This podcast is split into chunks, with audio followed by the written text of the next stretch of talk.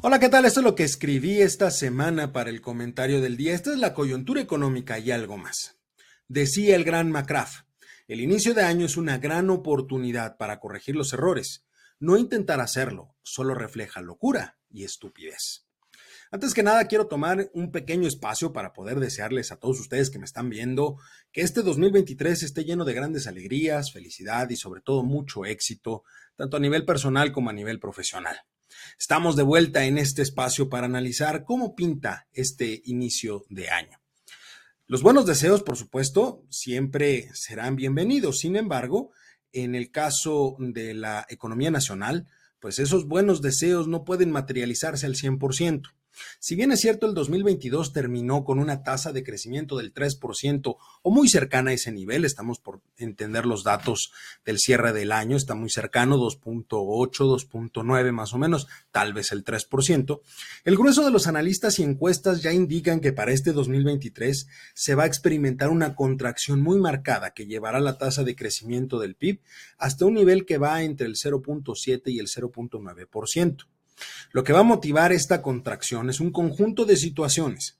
Por el lado externo nos encontramos con altos niveles de inflación todavía, que a su vez han provocado el alza importante de las tasas de interés a nivel internacional. Esto está generando, por lo tanto, un mayor costo financiero tanto para las personas como para las empresas. Asimismo, persiste la sombra de que se dé una posible recesión económica tanto en los Estados Unidos de América como a nivel global. Y ojo, si el país del norte entra en una recesión, la economía mexicana se verá afectada por la disminución de los niveles de consumo estadounidenses y por lo tanto las remesas que tanto pregona el hijo predilecto de Macuspana como un logro, que no lo son, también van a disminuir.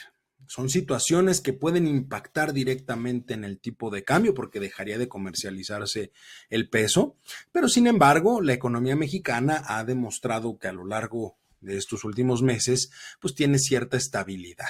Y esto no es otra cosa más que producto de todas las inversiones que se están desarrollando por el llamado nearshoring, que dicho sea de paso no durará para siempre, y por supuesto la fortaleza comercial asociada al TEMEC.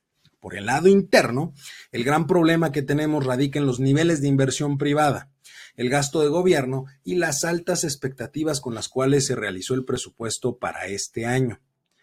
En el caso de lo primero, la inversión privada, el motivo de los bajos niveles radica justamente en el encarecimiento del financiamiento y la menor confianza que tienen los inversionistas, lo que se va a ver reflejado a lo largo del tiempo en indicadores como por ejemplo la inversión fija bruta. Sobre el gasto de gobierno, poco puedo decir, porque en realidad no hay cambio alguno. La mayor parte de los recursos estarán destinados a las obras faraónicas sin sentido de esta administración, los programas sociales y los apoyos a Pemex. Todos estos factores son en conjunto presiones importantes para el ejercicio del gasto.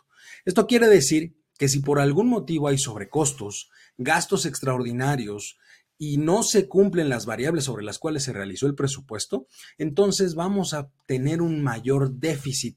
Y recuerde, solo hay dos formas de cubrir los faltantes, impuestos o deuda.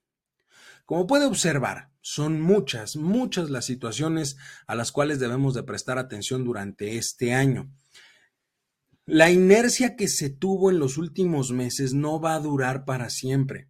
El 2023 nos da una nueva oportunidad para poner sobre la mesa grandes temas coyunturales que son importantes para el futuro de este país. Por ejemplo, el inicio de los paneles arbitrales por la controversia que tenemos en el TEMEC por la ley eléctrica. ¿Qué va a suceder si nos vamos a los paneles? Por otro lado, tenemos un sistema educativo que está en un momento coyuntural. Hay desabasto todavía de medicamentos, dígase lo que se diga. La precaria situación del sistema de salud está presente. Hoy en día seguimos sin ser Dinamarca en este rubro, como ya se dijo, y no lo lograremos.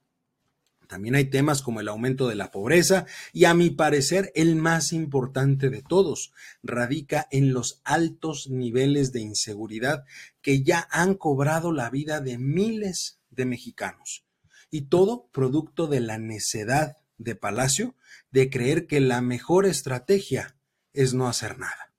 El 2023 no pinta para ser sencillo, como tampoco lo han sido los años anteriores pero depende mucho de nosotros poner en la mesa de análisis y discusión todos estos temas que son vitales.